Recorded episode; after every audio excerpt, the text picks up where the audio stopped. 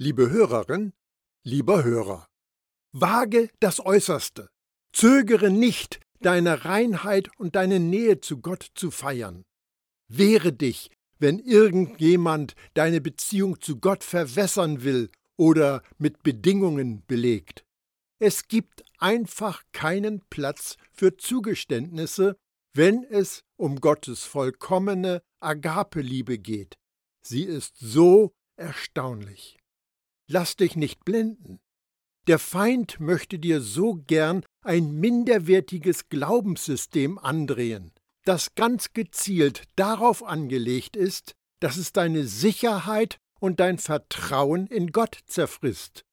Oh ja, er versucht trickreich, dir eine Liste mit Maßnahmen unterzujubeln und dich davon zu überzeugen, dass du sie alle abarbeiten musst, um damit etwas zu aktivieren, was aber längst zu deiner Lebenswirklichkeit in Jesus gehört. Gottes Gegenspieler spricht das Fleisch an, weil wir auf dem Planeten Erde normalerweise erst zu arbeiten haben, bevor wir ruhen dürfen. Wir arbeiten sechs Tage lang und können dann am Ruhetag ausruhen. Wir arbeiten ein Leben lang, um dann in den Ruhestand gehen zu können. Aber Jesus bietet uns genau das Gegenteil an. Das Leben in der Jesus-Nachfolge ist Ruhe. Wir sind tätig aus einem Zustand der Ruhe heraus. Aber was sollst du machen, wenn du diese Ruhe oder Gottes Nähe oder Annahme oder Vergebung nicht fühlst? Du kannst dir das Fehlen dieser Gefühle eingestehen und mit Gott und anderen darüber reden. Allerdings wird die Antwort immer die gleiche sein. Deine Gefühle entsprechen nicht immer der Wirklichkeit. Mache es dir immer wieder bewusst. Es geht um Erkenntnis und Wissen, nicht um ein Gefühl. Vielleicht bist du mit der Vorstellung aufgewachsen, dass du dich deinen Gefühlen entsprechend verhalten musst, oder sonst würdest du wie ein Heuchler handeln. Du dachtest möglicherweise, dass seinen Gefühlen treu zu sein das gleiche ist, wie sich selbst treu zu sein. Aber wenn du ein Jesus-Nachfolger bist, ist das meistens nicht das Gleiche. Es ist tatsächlich so, um dir selbst treu zu sein, dem, der du wirklich bist, musst du oft gegen deine Gefühle handeln. Echte Heuchelei bedeutet nicht, gegen deine Gefühle zu handeln. Heuchelei ist, wenn du dich in einer Weise verhältst, die dem widerspricht, wer du wirklich bist. Heuchelei hat darum nichts mit deinen Gefühlen zu tun. Ziemlich oft werden deine Gefühle dir etwas Bestimmtes vermitteln, doch du bist gefordert, genau das Gegenteil zu tun, um deinem wahren Selbst treu zu bleiben, dem du mit einem neuen Herzen, zu dem Gott dich gemacht hat. Ich hatte im vorangehenden Impuls für gelebtes Gottvertrauen begonnen, Bausteine für ein Gesamtkunstwerk der Gnade zusammenzutragen. Damit mache ich heute weiter. Baustein 3. Tue nichts, um dein Herz zu überwachen oder zu verbessern. Ich weiß nicht, was du als Jesus-Nachfolger in deinem Leben hast Schweres tragen und ertragen müssen. Ob es eine Scheidung war, ob durch die Fahrlässigkeit oder Absicht eines anderen ein lieber Mensch von deiner Seite gerissen wurde, Partner oder Kind, ob dich eine Sucht im Griff hat, ob du über ein Versagen mit tragischem Ausgang nicht hinwegkommst, oder was es auch sein mag. Es gibt Christen, die meinen, dass solche Ereignisse das Herz verhärten und dass Gott nun das Herz wieder weich machen muss, wenn du ihn denn dann auch lässt. Aber stimmt das überhaupt? Ich behaupte nein. Es ist sicher so, dass einige der Einstellungen und Ansichten, die sich in der schweren Zeit entwickelt haben, noch in deinem Kopf herumlungern können und alte Denkweisen dich gelegentlich plagen. Aber das alles passiert im Bereich des Sinnes, nicht in deinem Herzen.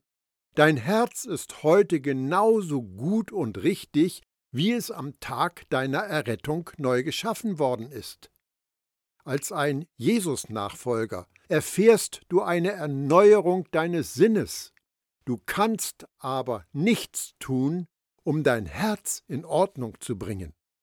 Es ist schon weit über Veränderungen hinaus.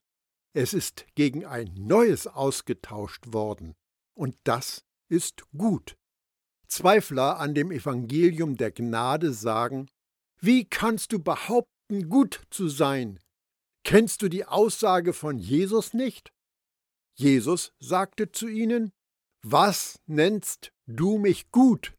Niemand ist gut außer Gott. Markus 10, Vers 18. Zu der Zeit, als Jesus das sagte, war das absolut zutreffend. Da war keiner gut, nur Gott. Aber heute ist die Situation eine ganz andere. Jesus ist gestorben und auferstanden, um dich gut zu machen. Wiedergeboren zu sein macht den Unterschied. Du bist aus Gott geboren, vom Heiligen Geist von oben neu geschaffen. Darum kann Paulus den Glaubenden sagen, ihr wurdet aus der Macht der Sünde befreit und seid zu Sklaven der Gerechtigkeit geworden. Römer 6, Vers 18. Du bist in einer Weise gut, wie es kein Mensch vor dem Geschehen auf Golgatha gewesen ist. Du bist eine Neuschöpfung, du bist ein Kind des lebendigen Gottes, du bist Teilhaber seiner göttlichen Natur. Da mag vielleicht jemand einwenden, ja, das könnte wahr sein für den, der in Jesus ist, aber wir sind nichts getrennt von Jesus. Natürlich, das ist eine Tatsache. Aber hier ist etwas zu beachten. Bist du als Jesus-Nachfolger jemals nicht in Jesus? Bist du jemals von ihm getrennt? Nein, absolut nicht. Darum sollten wir damit aufhören, mit falschen, konstruierten Annahmen das zu schmälern, was Jesus für uns erreicht hat. Sein vollendetes und vollkommenes Werk ist gut, und darum bist auch du jetzt gut. Wer du bist, wird sich nie wieder ändern. Du bist geistig lebendig und wirst niemals wieder tot sein. Du hast ein neues Herz und wirst nie wieder das alte haben. Du bist Gottes Kind und wirst nie wieder ein Kind des Zorns sein. Du bist gut und wirst nie wieder böse sein. Du bist für immer in Jesus. In Jesus ist deine Lebenswirklichkeit. Das vollkommene Du in Jesus ist dein einziges Du, das du hast. Und du bist gut. Eine Vorstellung, die unter Christen weit verbreitet ist, ist die Idee einer fortschreitenden Heiligung. Hinter diesem Gedanken verbirgt sich die Spannung, die sich zwischen dem schon und dem noch nicht aufbaut. Meine Ansicht ist, dass die religiöse christliche Welt diese Sache mit einer fortschreitenden Heiligung falsch dargestellt hat. Das Wort heiligen bedeutet für einen bestimmten Zweck aussondern. In der Bibel finden wir zwei Arten von Heiligung. Erstens die Heiligung, das Aussondern von dir als Person. Und zweitens die Heiligung, das Aussondern deiner Einstellungen und Handlungen. Die Unterscheidung zwischen dir als Person und deinem Verhalten ist äußerst wichtig. Wenn beide Arten von Heiligung zu einer verschmelzen, werden allerlei Irrtümer daraus folgen. Und das geschieht heute, wenn der Durchschnittschrist denkt, er werde nach und nach geheiligt, wodurch sich dann sein Verhalten verbessert. Aber das ist nicht wahr. Wir dürfen die beiden Arten von Heiligung nicht zusammenfassen. Damit uns klar wird, warum nicht, betrachten wir die erste Art von Heiligung von dir als Person in ein paar Bibelversen, die oft übersehen oder übergangen werden. Paulus erzählt von seinem göttlichen Auftrag. Du sollst ihnen die Augen öffnen, dass sie umkehren, dass sie aus der Finsternis zum Licht kommen, aus der Gewalt Satans zu Gott, so werden ihnen die Sünden vergeben und sie erhalten ein ewiges Erbe zusammen mit denen, die durch den Glauben an mich geheiligt sind. Apostelgeschichte 26, Vers 18. Dies alles aber ist von euch abgewaschen. Ihr seid geheiligt worden. Ihr seid gerecht gemacht worden durch den Namen des Herrn Jesus Christus und durch den Geist unseres Gottes. 1. Korinther 6, Vers 11. Und weil Jesus Christus den Willen Gottes erfüllt und seinen eigenen Leib als Opfer dargebracht hat, sind wir jetzt ein für allemal geheiligt. Hebräer 10, Vers 10. Du hast sicher bemerkt, dass es in jedem dieser Texte heißt, dass du heilig geworden bist. Es ist etwas, was in der Vergangenheit passiert ist. Du als Person bist schon völlig für Gott ausgesondert worden. Gott selbst hat dich für sich ausgesondert und daran kannst du nichts verbessern. Du als lebendiges Wesen bist Gottes besonderes Eigentum. Du bist 100 Prozent reserviert für Gott. Da gibt es nichts Fortschreitendes. Im nächsten Vers geht es um die zweite Art der Heiligung. Wie er, der euch berufen hat, heilig ist, so soll auch eure ganze Lebensführung heilig sein. 1. Petrus 1, Vers 15. Hier spricht Petrus über dein Verhalten, über deinen Lebenswandel. Da gibt es Fortschritt, Verbesserung. Das Absondern deiner Einstellungen und Lebensgestaltung ist im Gange. Es geschieht ständig. Aber du als Person bist schon vollständig und für immer für Gott abgesondert worden. Wir müssen diese beiden Bereiche für die Heiligung auseinanderhalten. Wir gegen unser Verhalten. Unsere Einstellung, Denkweise oder was wir tun, bestimmt oder bedingt nicht unser Abgesondertsein. Wenn wir bei diesen Fragen nicht aufmerksam sind, könnte das zu einem Denken führen, bei dem wir einerseits sagen, wir glauben nicht an eine Gerechtigkeit durch Werke, aber andererseits die Lüge von Heiligung durch Werke schlucken. Alles, was Gott getan hat, um dich zu seinem Eigentum zu machen, geschah zur gleichen Zeit. Früher traf dies auf einige von euch zu, doch jetzt sind eure Sünden abgewaschen und ihr seid für Gott ausgesondert worden.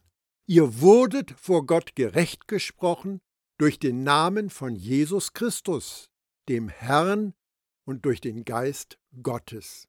1. Korinther 6, Vers 11. Du bist im genau gleichen Moment gewaschen, ausgesondert, geheiligt und gerecht gesprochen worden. Wenn ich über gelebtes Gottvertrauen spreche, klammere ich die Heiligung also nicht aus. Ich unterscheide einfach nur zwischen dem, wer wir sind und dem, was wir tun, so wie wir es in der Botschaft des Evangeliums vorfinden.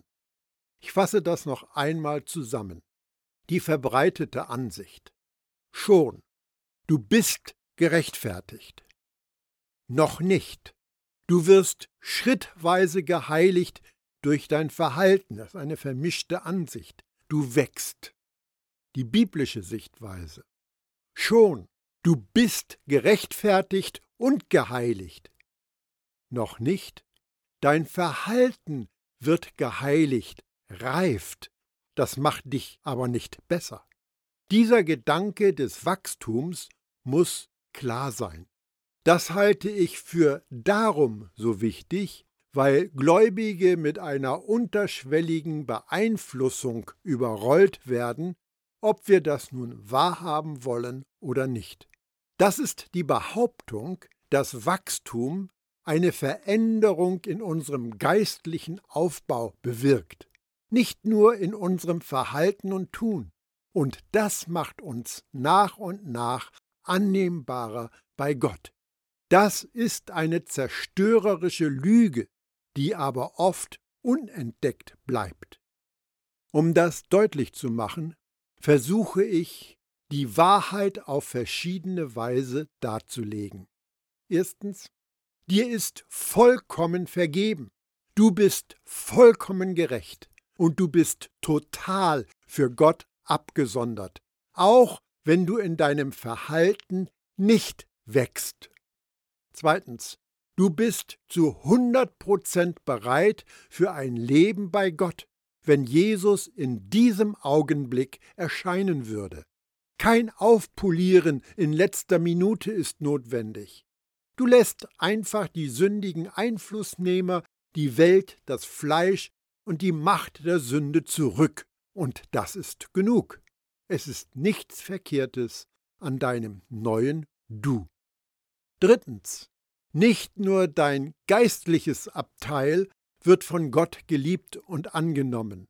Er liebt dich und nimmt dich an als Ganzes, Geist, Seele und Körper. Dein Geist ist mit ihm verbunden. Deine Seele, Persönlichkeit, geht auch mit in die Ewigkeit, ohne dass eine Schlussreinigung erfolgen muss.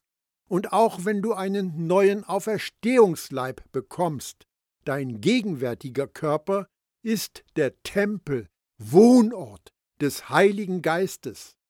Und auch dein Leib ist heilig und für Gott annehmbar.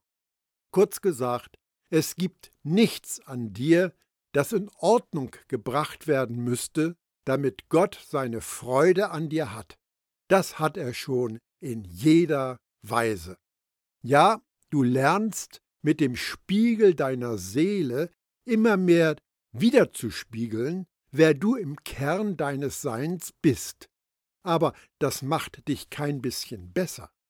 Die dir innewohnende Neuheit und Gerechtigkeit bleiben die gleiche, selbst dann, wenn du in deiner Haltung und in deinem Tun dazulernst und wächst.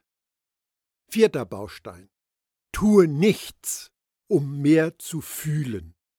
Gott fordert uns nirgends auf zu fühlen. Er möchte, dass wir wissen.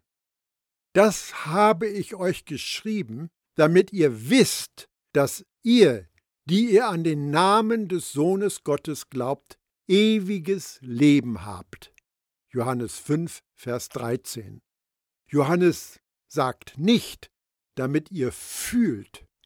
Uns wird nirgendwo verheißen, dass wir etwas fühlen. Uns wird nur versichert, dass wir etwas wissen können. Was immer du meinen könntest, als was sich christliche Leiter, Pastoren, Missionare und geistliche Führer fühlen mögen, sie sind es einfach nicht. Wir sind alle Menschen und unsere Gefühle sind chaotisch. Wir trinken eine Tasse Kaffee und fühlen uns für ein paar Stunden voller Energie. Der Tag geht zu Ende und wir fühlen uns ausgebrannt. Wir essen etwas Ungewohntes und fühlen ein Unwohlsein. Wir fühlen alles Mögliche den lieben Tag lang. Aber es ist die Wahrheit von dem, wer wir sind, die uns von der Welt absondert. Heilige sie, sondere sie ab, in der Wahrheit. Dein Wort ist Wahrheit, sagt Jesus dazu. Johannes 17, Vers 17. Wir sind begeistert, nicht von dem, was wir fühlen, sondern von dem, was wir wissen. Wir sind begeistert von dem, was Jesus getan hat. Das ist eine Tatsache, kein Gefühl. Gleichwohl höre ich, wie du, die Angebote auf dem religiösen Markt. Übernimm diese Glaubensüberzeugung und du wirst dich fantastisch fühlen. Wenn du zehn Prozent deines Einkommens der Kirche gibst, wirst du fühlen, wie Gott dich segnet. Beachte diesen Tag der Ruhe und du wirst fühlen, wie du geistlich zur Ruhe kommst.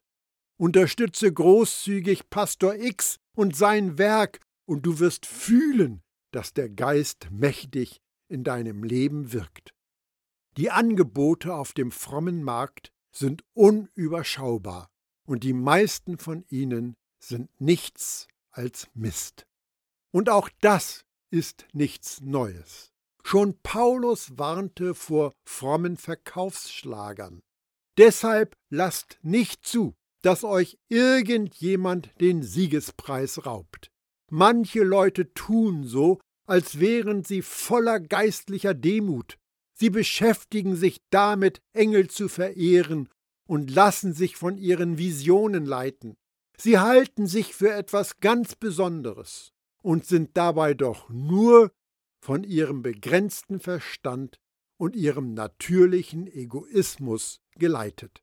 Kolosser 2, Vers 18. Lass dir nicht den Siegespreis rauben, den Preis der Zufriedenheit, die du darin gefunden hast, dass du weißt, dass dein vollkommenes Du, vereint mit Jesus, vollständig genug ist. Du musst dich nicht auf eine Einkaufstour nach mehr Erfahrungen machen. Selbst wenn jemand anderes etwas mit Gott erlebt, kannst du ihm eher alles Gute wünschen. Aber glaube nicht der Lüge, dass du das Gleiche erleben müsstest, um in Ordnung zu sein. Denn wir wagen es nicht, uns mit einigen Leuten auf die gleiche Stufe zu stellen oder uns genauso wie sie zu verhalten. Ich meine damit die, die sich selbst in den Vordergrund spielen. Doch weil sie als Maßstab und Vergleichspunkt nur sich selbst haben, verstehen sie gar nichts. 2. Korinther 10, Vers 12. Wenn du zu jemandem aufschaust und dich mit ihm ihr vergleichst, hast du die Botschaft des Evangeliums der Gnade nicht richtig verstanden. Wir alle haben schon mal auf solche in der Kirche geblickt, die ihre Hände hoch erhoben haben, die sich hin und her wiegten, die mit sehr ernstem und frommen Gesichtsausdruck zum Himmel emporschauten. In dem Augenblick hast du zwei Wahlmöglichkeiten. A.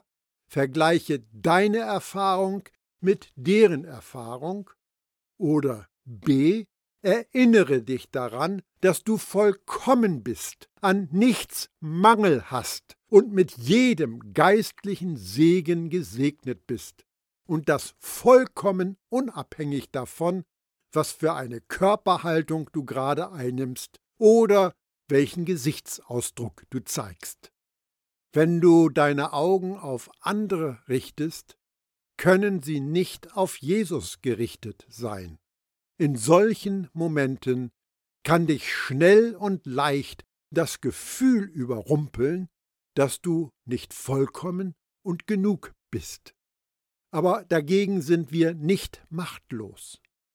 Paulus erinnert uns daran, denn die Waffen, die wir auf unserem Feldzug mitführen, sind nicht irdisch sondern dienen Gott dazu, Bollwerke niederzureißen. Ja großartige Gedankengebäude reißen wir nieder, alles Hochragende, das sich erhebt wieder die Erkenntnis Gottes. Und alles Denken führen wir dem Gehorsam Christi zu. 2. Korinther 10, die Verse 4 und 5. Du kannst deine Gedanken Jesus unterstellen und dich bewusst dafür entscheiden, zu glauben, dass du in Jesus vollkommen bist und dass du genug bist, wie Gott dich als neue Kreatur geschaffen hat. Du kannst die Kunst des Nichtstuns ausüben, um das Richtige zu fühlen. Was bleibt dir dann noch zu tun? Es gibt noch vieles, was du machen kannst. Zum Beispiel kannst du, wenn du morgens aufwachst, dich Gott für den Tag zur Verfügung stellen. Du kannst im Geist wandeln. Du kannst Entscheidungen treffen. Du kannst deine Mitmenschen lieben. Du kannst in der Erkenntnis des Evangeliums der Gnade wachsen. Du kannst Gott für all das, was er für dich getan hat, danken. Du kannst lernen, entsprechend dem zu handeln, der du wirklich bist.